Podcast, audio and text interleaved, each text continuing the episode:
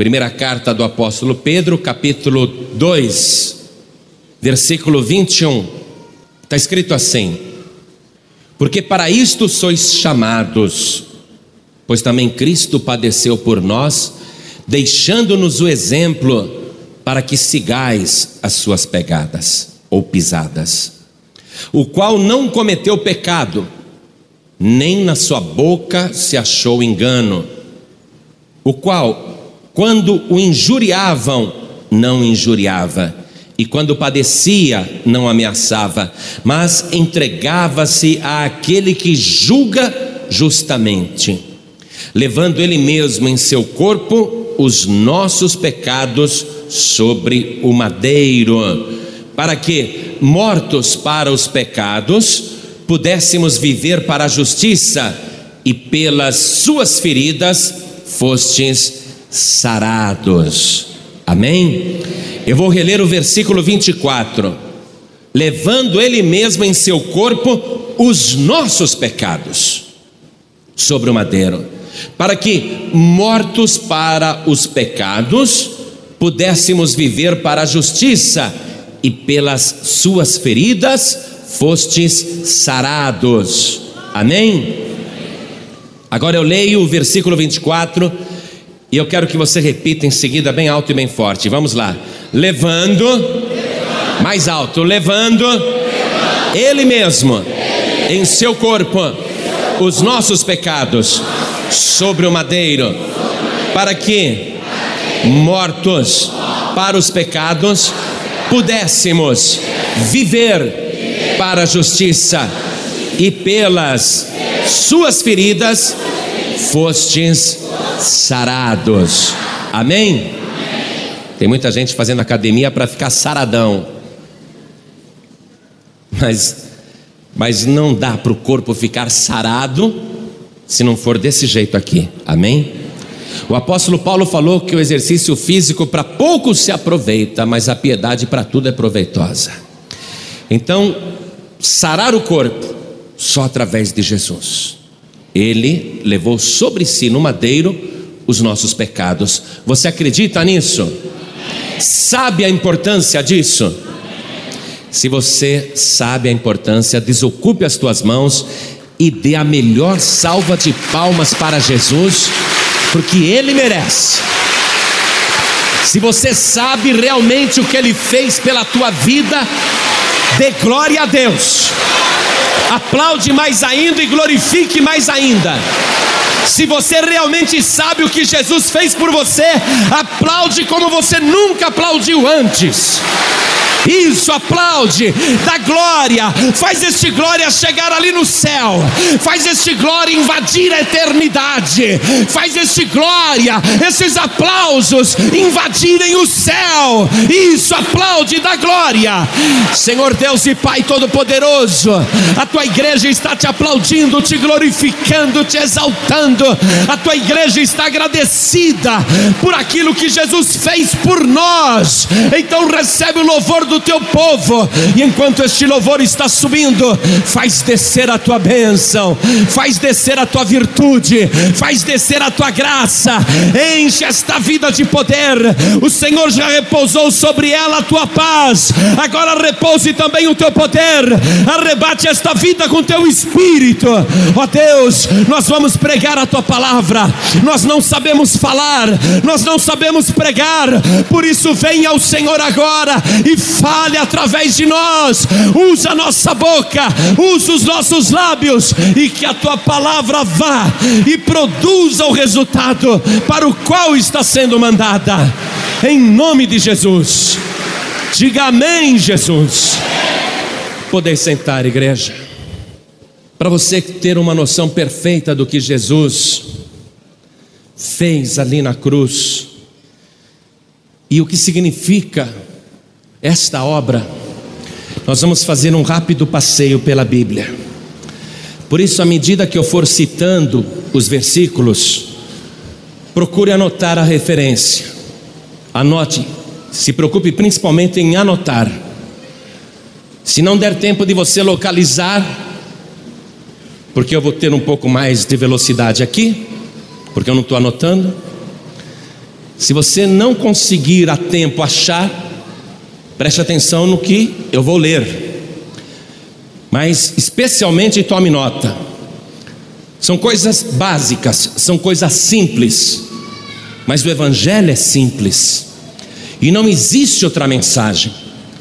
Nós podemos nos aprofundar o quanto quisermos no evangelho ou na teologia mas o centro, o centro de tudo, o básico de tudo, é que o homem e a mulher são pecadores, e por causa do pecado, nós estamos condenados. Então, carta de Paulo aos Romanos, capítulo 3, versículo 23, está escrito o seguinte: porque todos pecaram e destituídos estão da glória de Deus. O que quer dizer isso? Que quando nós cometemos um pecado, nós somos destituídos de uma situação. É como alguém que tem um cargo numa firma e faz algo errado e é tirado daquele cargo, é destituído do cargo. O homem, a mulher precisam estar numa posição de comunicação direta com Deus e comunicação com o céu, em comunhão com Deus. Esse é o plano básico. Mas, por qualquer pecado, o homem e a mulher são destituídos da glória de Deus. E é criada uma distância brutal entre o pecador e Deus. E por que isso acontece? Porque Deus está castigando? Não, porque Deus está preservando o pecador. Porque o homem em pecado, a mulher em pecado, não podem entrar em contato com a glória de Deus. Porque em contato com a glória de Deus, o pecador é consumido. Então Deus se afasta do pecador, destitui o pecador, afasta também o pecador, para que ele não pague imediatamente a consequência do pecado. Por quê? A palavra diz: a alma que pecar, essa morrerá. Imagine você cometer um pecado, falou um palavrão, escapou, pimba, cai um raio na tua cabeça, você morre na hora. Ia ser trágico, não ia ter mais ninguém no planeta, só ia ter cadáver espalhado por esse mundo. Então Deus imediatamente destitui o pecador, para que ele não entre em contato com a glória e para que não morra imediatamente. Por quê? Porque Deus quer falar com esse pecador. Continuando, se alguém falar que não tem pecado, se qualquer ser humano bater no peito e falar, não, eu sou santo, e falar que não tem pecado, esta pessoa, além de cara de pau e mentirosa, além de ser um fariseu, uma fariseia, está dizendo que a palavra de Deus é mentirosa, em outras palavras, está dizendo que Deus mente. Então o ser humano precisa ter a humildade de reconhecer que é falho, que é pecador. Vamos lá, primeira carta do apóstolo João, capítulo 1, versículo 8. Se dissermos que não temos pecado, enganamos-nos a nós mesmos e não há verdade em nós. Versículo 10: Se dissermos que não pecamos, fazemos-no mentiroso e a Sua palavra não está em nós. Então, não adianta, ninguém pode bater no peito e falar: Eu sou santo, eu não tenho pecado.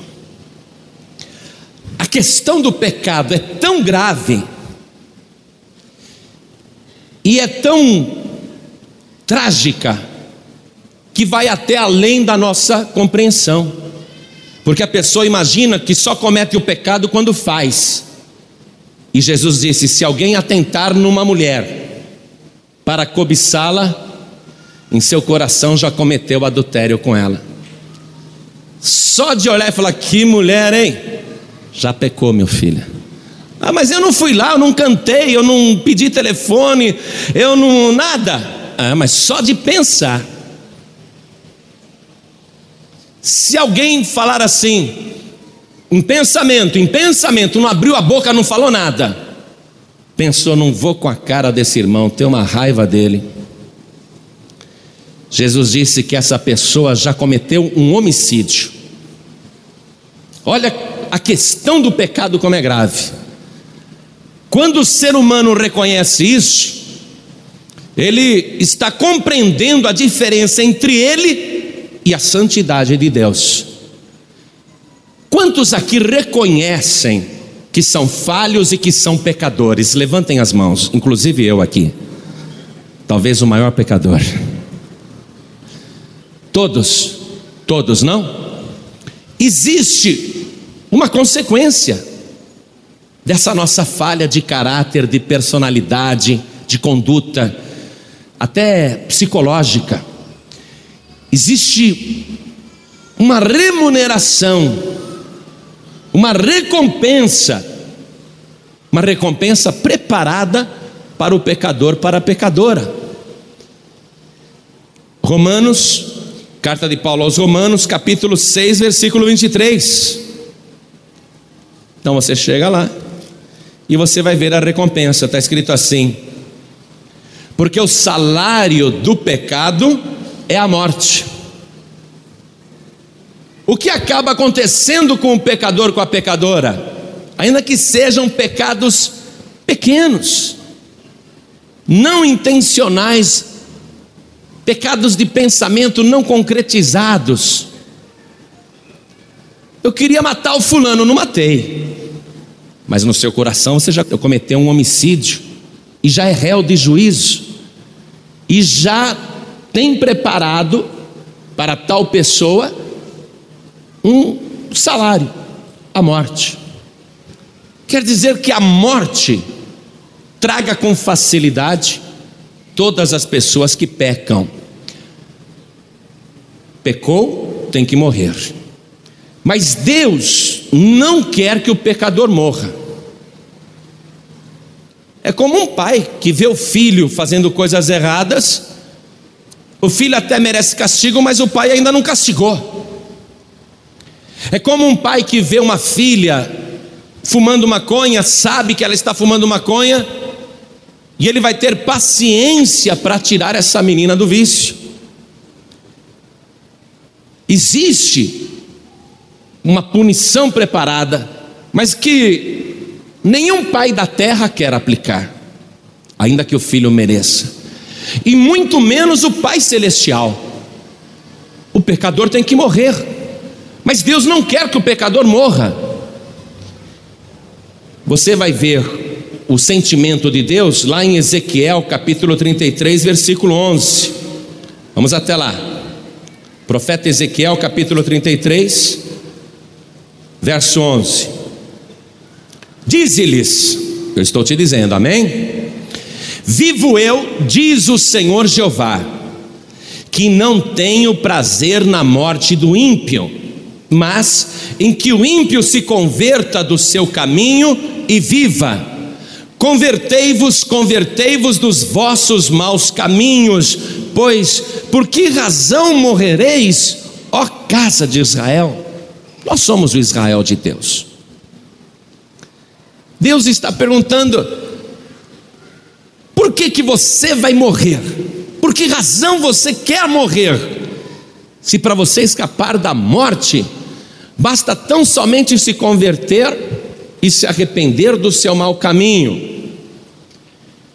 Deus precisava tocar o ser humano uma mensagem um pouco mais impactante, para que doesse no coração do homem, no coração da mulher e provocasse no ser humano pecador o desejo de se converter, o desejo de se arrepender.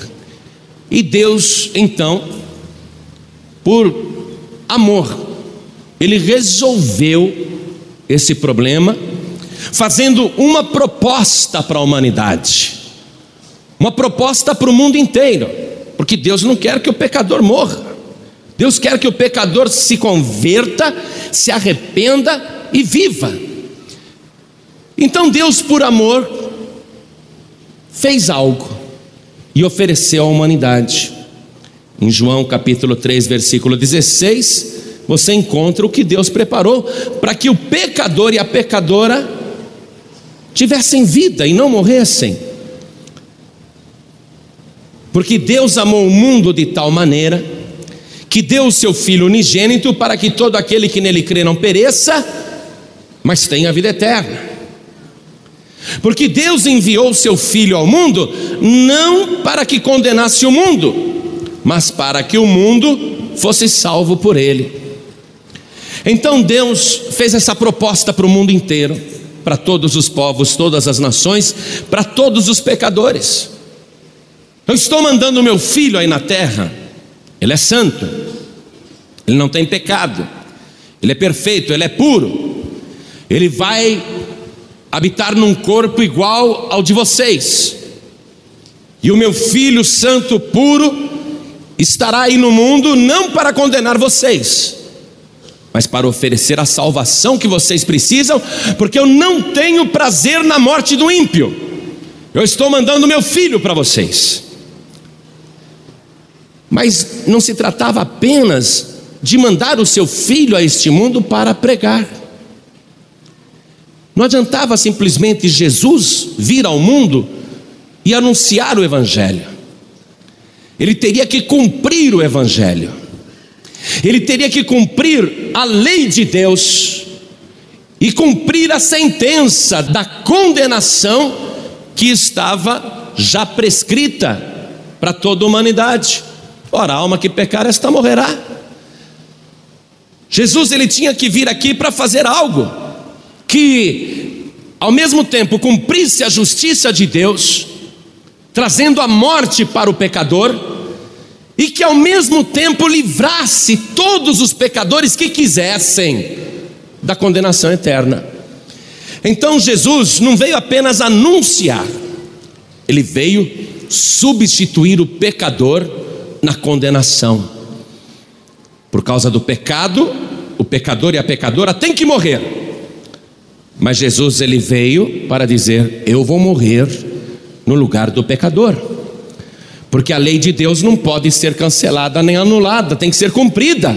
Jesus disse: Eu vim cumprir. Ele disse: Eu não vim revogar a lei, eu vim cumprir a lei.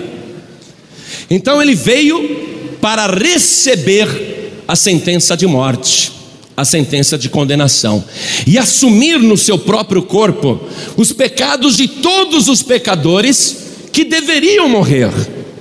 E esta morte teria que ser cruel, o pecador teria que sofrer demais para que a justiça de Deus fosse satisfeita.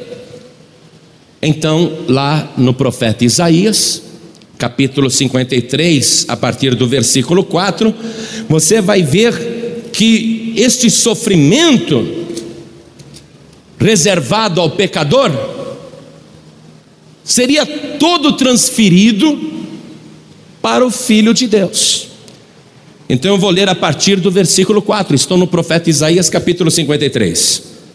Está escrito assim: Verdadeiramente Ele tomou sobre si as nossas enfermidades e as nossas dores levou sobre si. Quer dizer que Jesus, Ele não pegou apenas os nossos pecados, a nossa culpa, mas ele viu também que as pessoas sofriam por causa de doenças e por causa de enfermidades, a humanidade doente. Ele falou: já que eu vou assumir tudo de ruim que a humanidade tem, quem quiser lançar sobre mim também as suas doenças, as suas enfermidades, eu vou receber, eu vou aceitar. Verdadeiramente, Ele tomou sobre si as nossas enfermidades e as nossas dores levou sobre si e nós, ignorantes que somos, e nós o reputamos por aflito, ferido de Deus e oprimido. Tem gente que até hoje fala, coitadinho de Jesus, né? Não compreenderam ele, fizeram-no sofrer. E nós o reputamos por aflito, coitado. Não, mas ele já sabia que iria sofrer isso. Mas ele foi ferido pelas nossas transgressões e moído pelas nossas iniquidades. O castigo que nos traz a paz estava sobre ele, e pelas suas pisaduras fomos sarados. Todos nós andamos desgarrados como ovelhas, cada um se desviava pelo seu caminho, mas o Senhor, Deus, fez cair sobre ele a iniquidade de nós todos. Ele foi oprimido, mas não abriu a boca Como um cordeiro foi levado ao matadouro, e como ovelha muda perante os seus tosqueadores, ele não abriu a boca. Da opressão e do juízo foi tirado, e quem contará o tempo da sua vida? Porquanto foi cortado da terra dos viventes, e pela transgressão do meu povo foi ele atingido. E puseram a sua sepultura com os ímpios e com o rico na sua morte, porquanto nunca fez injustiça, nem houve engano na sua boca mostrando que é um inocente que está morrendo por causa dos nossos pecados e pelos nossos sofrimentos. Versículo 10: Todavia ao Senhor agradou Moelo, fazendo enfermar, quando a sua alma se puser por expiação do pecado, verá a sua posteridade, prolongará os dias, e o bom prazer do Senhor prosperará na sua mão, o trabalho da sua alma ele verá e ficará satisfeito. Com seu conhecimento, o meu servo, o justo, justificará a muitos, porque as iniquidades deles levará sobre si, pelo que lhe darei a parte de muitos, e com os poderosos repartirá ele o despojo, porquanto derramou a sua alma na morte e foi contado com os transgressores, mas ele levou sobre si o pecado de muitos e pelos transgressores intercedeu. Jesus teria que fazer tudo isso, não apenas pregar, mas receber sobre o seu corpo puro, santo, sem pecado, as nossas transgressões, os nossos erros, as nossas iniquidades, as nossas maldades. Uma pessoa pura, sem culpa, sofrendo agora no lugar dos culpados padecendo, morrendo e calado, sem protestar, como o apóstolo Pedro escreveu, que ele não injuriava, ele não amaldiçoava, ele não abria a boca, ele sabia que estava ali para sofrer no nosso lugar. E recebeu toda aquela carga de doenças e pecados, sem qualquer reclamação e sem se revoltar com Deus, sabendo que aquela era a sua missão então preste atenção, meu amado, minha amada, você que está aqui e diz que compreendia o que Jesus Cristo fez. Se você compreendeu mesmo, você tem que tomar posse desta palavra. Se você está com a tua consciência atormentada por coisas erradas que fez, se você até hoje jogou a tua vida na lata do lixo, se destruindo com coisas erradas, sofrendo, padecendo, se você acha que a tua vida não tem mais jeito, perdeu tudo, os teus erros te condenaram, você se acabou, você se destruiu, você jogou tua vida fora. Ou você que está aqui e diz: Eu estou com uma dor terrível no corpo, estou muito doente, eu estou enfermo, eu já fui em tudo quanto é médico, já tomei tudo quanto é remédio, já fui em tudo quanto é lugar e continuo sofrendo preste atenção, você ainda não entendeu o que Jesus fez por você na cruz do Calvário. Se você pensa que veio a este mundo para sofrer, como muita gente diz: Ah, eu estou doente porque Deus quer, eu estou sofrendo porque esta é a vontade de Deus, eu estou sofrendo porque eu mereço. Se você está conformado com esse sofrimento, é porque você ainda não acredita no que Jesus fez por você na cruz do Calvário. Porque se você acreditar, pode ter certeza agora: Jesus Cristo está passando no nosso meio, e quem estiver doente pode jogar também as suas enfermidades sobre ele. Quem estiver com remorso, com culpa, com pecado, pode lançar sobre ele os seus pecados. Jesus veio para assumir as tuas iniquidades.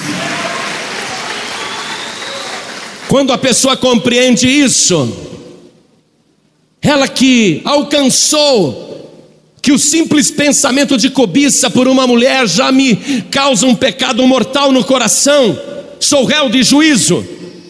Se a pessoa tem noção do que significa pecado para Deus, para Jesus, então ela sabe que não tem outra saída, ela sabe que não tem outro plano e não existe outro propósito, ela só pode encontrar alívio, cura, paz, libertação, se receber a salvação que o próprio Deus está oferecendo para que você não morra para que você não sofra, Por isso que não adianta você ser religioso e se apegar com um monte de padroeiro, santinho, santinha, achando que vai resolver o teu problema. Não adianta você vir com novidade e querer Buda para te ajudar ou querer Maomé para te socorrer, porque eles também não podem te ajudar e eu te digo que eles também precisam de Jesus. Se você neste momento quer ter o alívio imediato, quer ter o teu corpo sarado, sarado de verdade, se você quer ter vida e vida de verdade, hoje chegou a noite da tua libertação. Jesus Cristo veio para te dar vida e vida de verdade. Se você ver que Deus te ama muito, e já te deu o alívio pronto, e receber o que Deus está te oferecendo, você vai tomar posse imediata da vida eterna, da salvação, do alívio e do descanso. Pastor, me custa entrar na cabeça que alguém morreu no meu lugar. Me custa compreender, pastor, que eu possa pegar os meus pecados e passar para outro. Não entra na minha cabeça, pastor, que eu possa, apesar de ter vivido de uma maneira tão errada e ter feito tantas coisas absurdas nesta vida, eu não consigo compreender como que essa transferência pode ser feita. E por que Jesus faria isso? E por que, que Deus quer isso? Será, pastor, que não pegaram Jesus ali e o mataram simplesmente? Será que ele não foi vítima aí de uma tragédia e agora dizem que ele morreu no meu lugar? Você vai ouvir diretamente da boca do Senhor Jesus, ele consciente, aqui na terra, falando sobre o seu propósito, por que, que ele veio a este mundo. Então vamos ver comigo no Evangelho de Mateus, capítulo 20, versículo 28. Bem como o filho do homem, que não veio para ser servido, mas para servir, e para dar a sua vida em resgate de muitos. Por que, que Jesus está falando de muitos? Porque não são todos os que querem esse Salvador. Tem pessoas que continuam preferindo os outros intermediários. Jesus gostaria de salvar toda a humanidade, mas Ele vai salvar aqueles que querem abraçar o seu sacrifício, que querem recebê-lo como único Salvador. Aqueles muitos, e não todos, porque não são todos que creem, aqueles muitos que creem que é possível pegar os seus pecados e transferir para Jesus, transferir para Jesus seus sofrimentos, seus traumas, seus complexos, seus medos, suas fobias. Eu pegar tudo isso, as minhas neuroses, os meus conflitos, e transferir tudo isso para Jesus. São poucos que creem que isso pode ser feito, mas Jesus disse: Eu vim para isso, eu vim para servir, eu vim para dar a minha vida em resgate de muitos. Em uma outra ocasião, no Evangelho de João, no capítulo 10, versículo 11, Jesus está dizendo assim: acompanhe comigo. Eu sou o bom pastor. O bom pastor dá a sua vida pelas ovelhas. Então ele consciente, ele falando, eu vim dar a vida. Ele sabia desde o princípio que ele iria morrer. Versículo 17: Por isso o Pai me ama, porque dou a minha vida para tornar a tomá-la. Ninguém me tira de mim, mas eu de mim mesma dou. Tenho poder para dar e poder para tornar a tomá-la. Esse mandamento eu recebi de meu pai. Quando Jesus disse: Pai, eu vou morrer pela humanidade, eu estou disposto, eu quero ir. Deus, o Pai, só tinha um único filho, unigênito. Quando o pai concordou, o pai disse: Está bem, meu filho, Mas eu vou te dar um mandamento. Você vai receber um mandamento meu agora. Eu só deixo você dar a tua vida para a humanidade com uma condição. Qual, Pai? Que você torne a tomar a tua vida. Te dou poder para você tornar a tomar tua vida. E Jesus creu nessa palavra. E sabia que podia morrer. Porque ele, quando estava vivo, ressuscitava mortos. E ele creu que ele, estando morto, o Pai o ressuscitaria. Ele teria poder para tomar novamente a sua vida. Então Jesus veio a este mundo consciente e com a missão específica de dar a sua vida em resgate de muitos. E ele disse: Esse mandamento eu recebi do meu Pai. Mas havia um risco na missão de Jesus, um risco muito grande. Ele iria receber todos os pecados de todos os pecadores. Ele que é santo, inocente, iria se tornar o maior herege de todos os tempos, o maior pecador que já existiu em todas as eras. Ele iria se fazer pecado. Isso ele nunca tinha experimentado. Esse era o grande risco. Ele iria receber todos os pecados. E a gente sabe que pecado não entra na glória. Pecador não vai para o céu. O salário do pecado é a morte. Então Jesus sabia que o antídoto para o pecado que ele iria receber, receber todos os pecados, Aqueles pecados teriam que ser pagos com a sua morte. Ele teria que morrer. Muito bem. Na segunda carta do apóstolo Paulo aos Coríntios, capítulo 5, versículo 21, está escrito assim: Aquele que não conheceu o pecado, o fez pecado por nós, para que nele fôssemos feitos justiça de Deus. Jesus não conheceu o pecado. Ele iria conhecer pecado ali, ó, na cruz do Calvário. Vê se você entende por que que ao meio-dia o sol desapareceu, a lua foi embora e as estrelas não deram a sua luz e houve trevas sobre a terra pelo espaço de três horas. Vê se você compreende agora por que que Jesus antes de morrer deu aquele brado. Deus meu, Deus meu, por que me desamparaste? Porque naquela hora Jesus estava recebendo e conhecendo o pecado. Ele não podia ter comunhão mais com o Pai.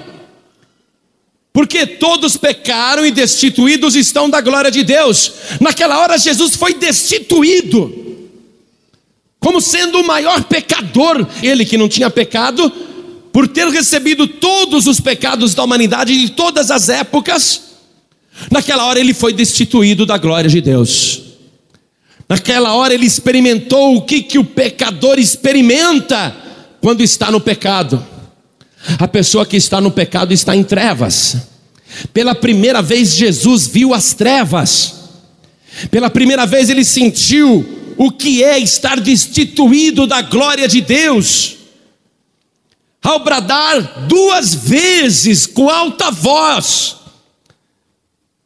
Naquele momento, Jesus viu que ele, ele, filho de Deus, estava distante de Deus, ia ser arremessado ao inferno, compreenda isso. Ia ser arremessado ao inferno, porque o destino do pecador é o inferno. Jesus sentiu naquela hora o que era ir para o inferno, o que era encarar as trevas, o que era estar destituído da glória de Deus. Foi um brado desesperado: Deus sumiu, o Pai desapareceu. Por isso que Jesus deu aquele grito e rendeu o Espírito. Naquela hora ele foi tragado com todos os nossos pecados para as profundezas do inferno. Jesus, naquela hora, foi para o inferno por causa dos nossos pecados, morreu por causa dos nossos pecados. Mas se você está compreendendo essa mensagem, Você tem que dar um glória a Deus. Se você compreender mesmo, você tem que dar glória a Deus. Se Jesus realmente é o teu Salvador, se você realmente lançou os teus pecados sobre Jesus, se Jesus é o teu substituto, se ele morreu na cruz no teu lugar, então você tem que dizer: que maravilha, porque eu nem passarei pela morte e nem visitarei o inferno, porque Jesus Cristo é o meu único e suficiente Salvador. Eu não vou precisar morrer, eu tenho a vida eterna. Eu não vou precisar ir para o inferno, porque Jesus foi para o inferno por mim.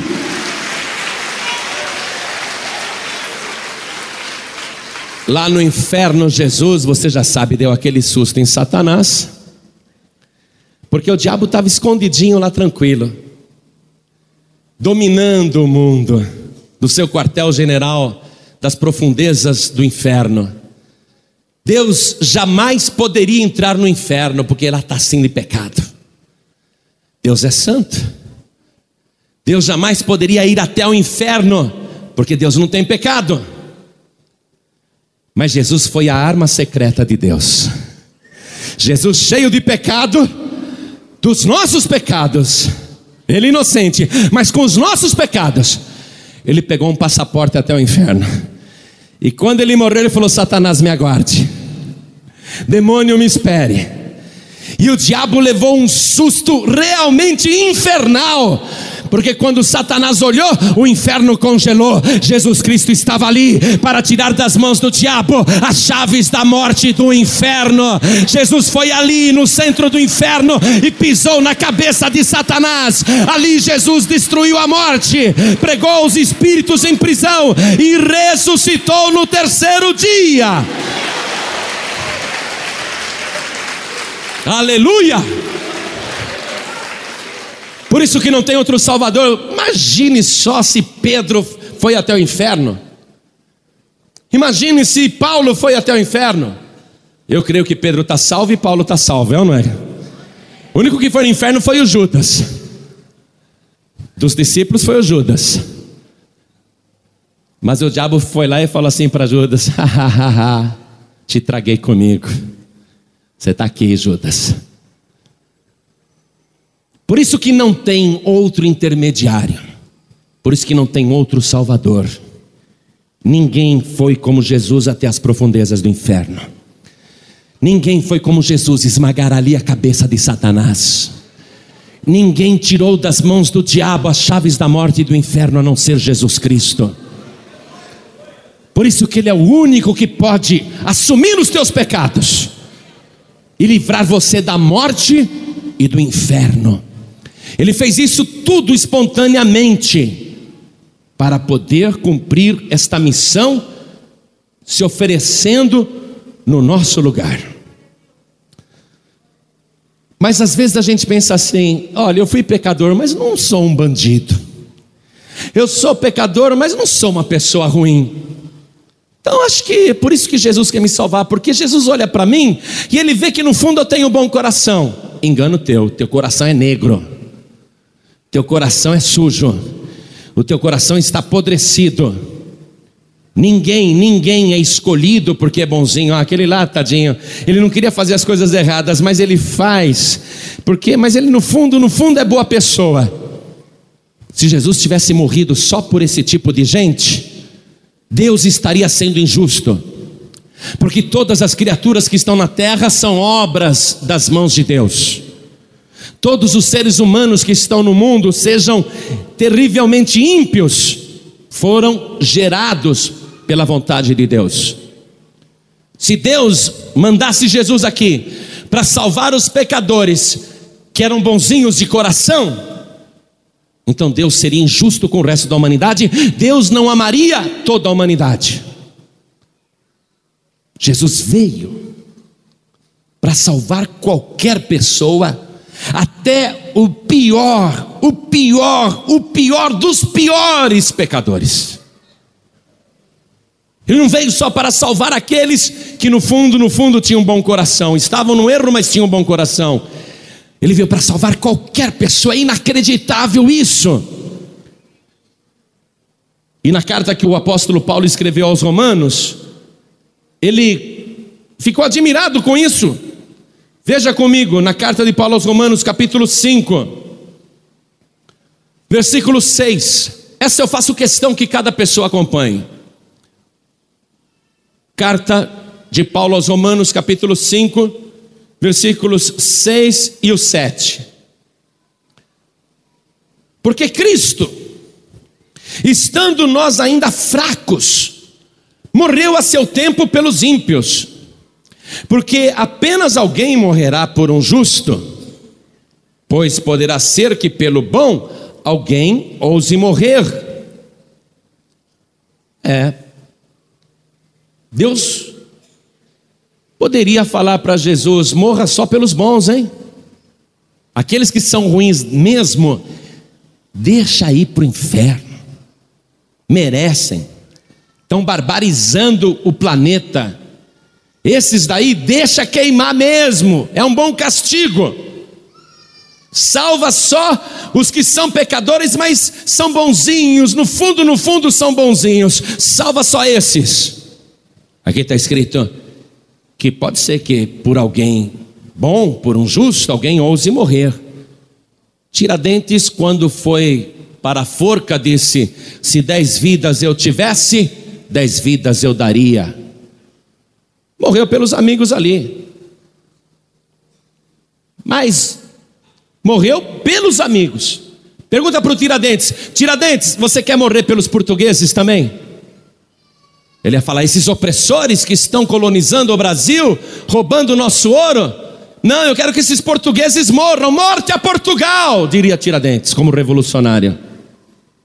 Mas pelos seus amigos ele ousou morrer. Mas Jesus não.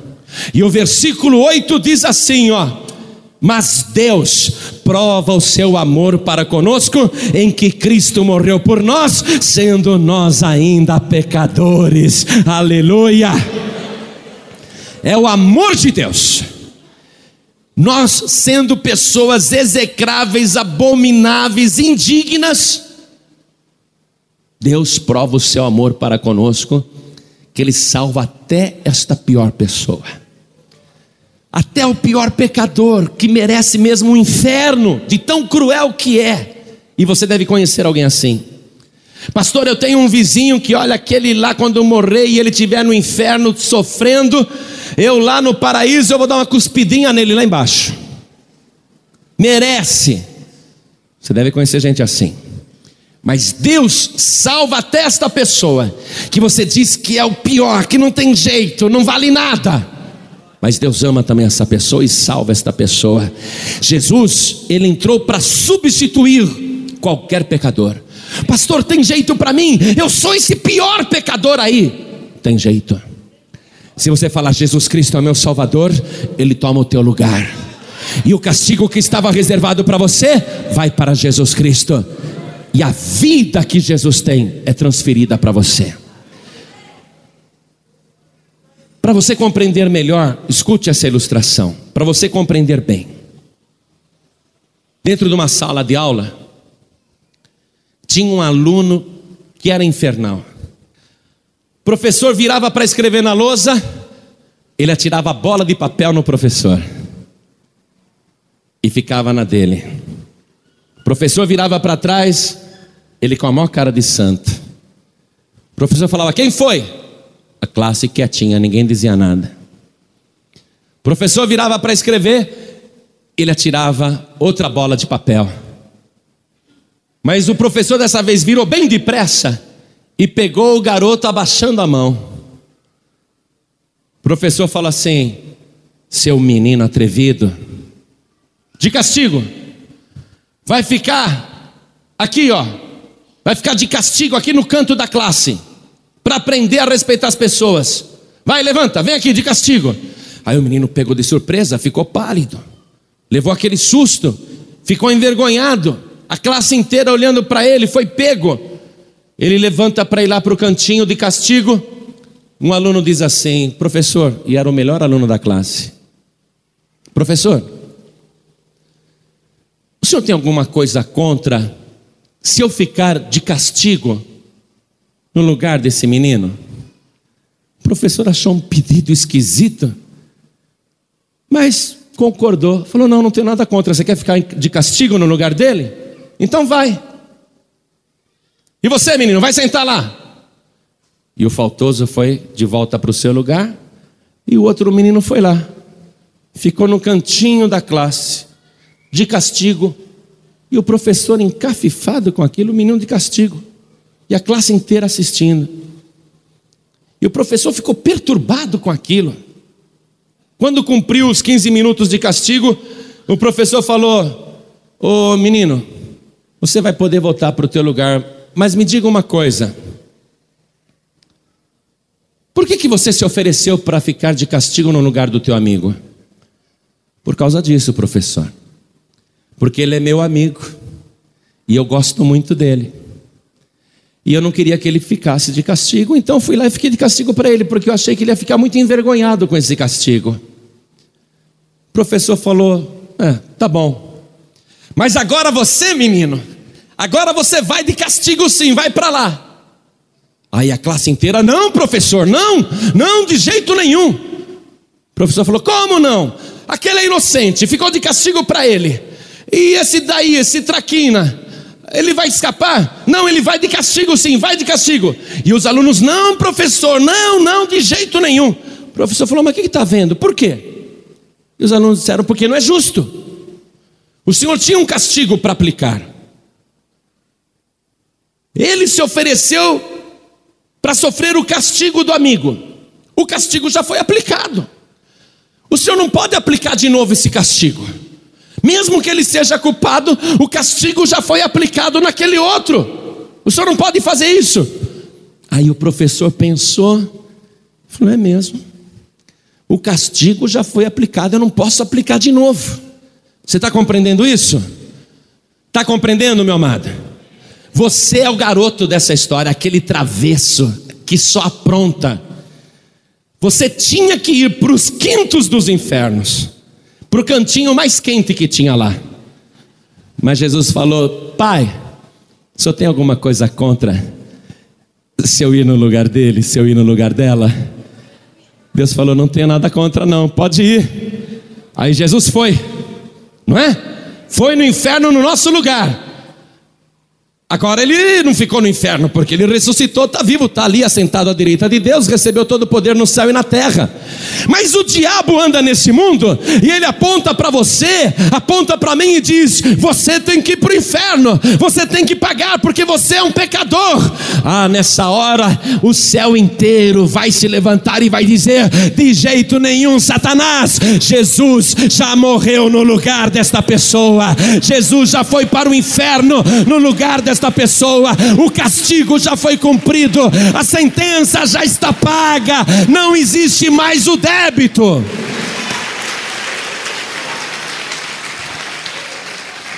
Eu gostaria que toda a igreja se colocasse de pé.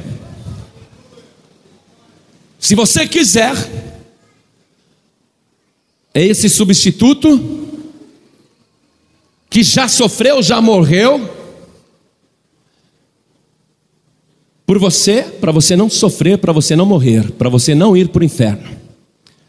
Por isso você tem que renunciar todos os outros intermediários e salvadores que estão inventando por aí, cada dia inventam outro. Você tem que se apegar com este único, que foi oferecido por Deus por amor, que foi o que Jesus fez de livre e espontânea vontade. Você tem que receber o único Salvador que morreu sem pecado, assumindo a tua culpa que tirou das mãos do diabo as chaves da morte e do inferno, ressuscitou e está lá em cima, à direita de Deus, com poder, com poder para salvar a tua alma, com poder para fazer o diabo correr da tua vida, com poder para curar as, as tuas enfermidades e te dar vida de verdade. Você tem que receber Jesus como teu único e suficiente Salvador. E se você agora, olha que coisa linda, maravilhosa, instantânea, instantânea. Se você agora levantar a tua mão e dizer: Eu quero receber Jesus como meu único Salvador, então neste exato momento, aquele castigo que estava reservado para a tua vida vai ser desviado para Jesus. Os teus pecados vão ser tirados da tua vida e lançados sobre Jesus Cristo. e você, ao invés de continuar destituído da glória de Deus, sem pecados, retirados todos por Jesus, você vai poder entrar em contato com a glória de Deus. Aí a tua vida vai ser nova e diferente a partir de hoje. É uma coisa tão tremenda que hoje, olha só, hoje, se você realmente, com fé, compreendendo o que Jesus fez, entregar tua vida para Jesus agora, recebê-lo como teu único Salvador, vai acontecer algo tão sobrenatural que hoje você vai voltar para a tua casa sem nenhum pecado. Sem nenhum pecado. Você vai sair daqui como anjo de Deus hoje. Isso é para quem crê. Por isso que Jesus disse: Eu vim dar a minha vida em resgate de muitos. Tem cem pecadores, só dez crê, só dez entrega a vida para Jesus, 90 vai tudo queimar no inferno. Não aceitou o substituto que Deus ofereceu. Jesus gostaria que todos se salvassem. Deus diz: Eu não tenho prazer na morte do ímpio, mas antes que o ímpio se arrependa e se converta e viva. Por que razão morrereis? Diz o Senhor. Você só vai para o inferno se quiser, porque se você quiser escapar agora da condenação eterna, da consequência do pecado, o salário do pecado é a morte.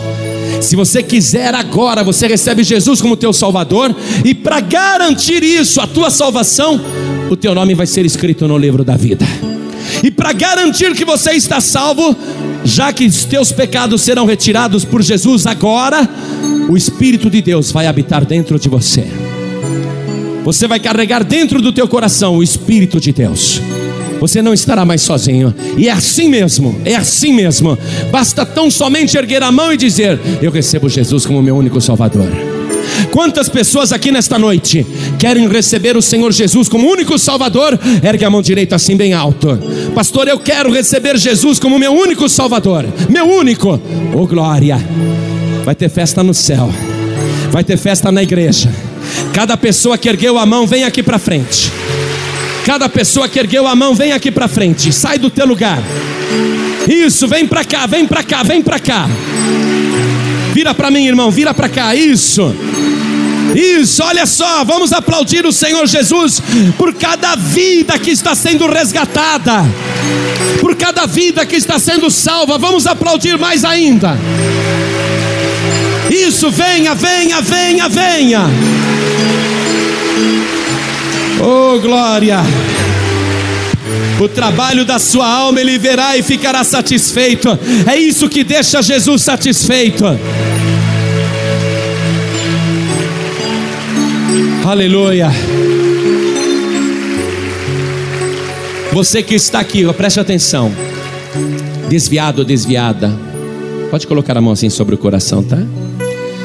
Você que está desviado ou desviada, afastado ou afastada, sai do teu lugar e vem para cá agora. Vem para cá agora. Por que razão morrereis? Por que razão?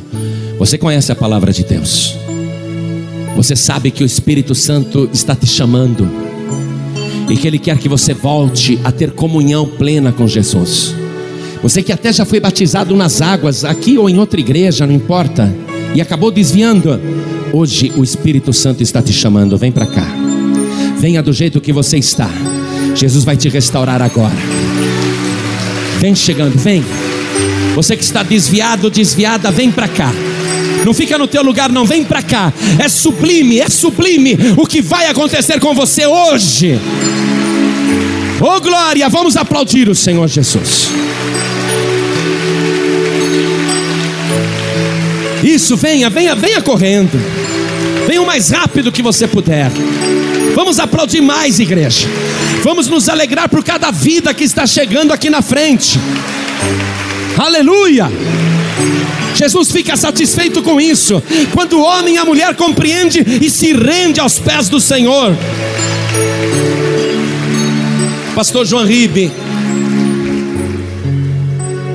eu reconheço que apesar de não estar desviado, eu estou em pecado.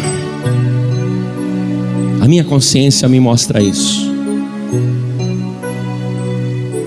E eu queria pedir perdão para Deus. Errei.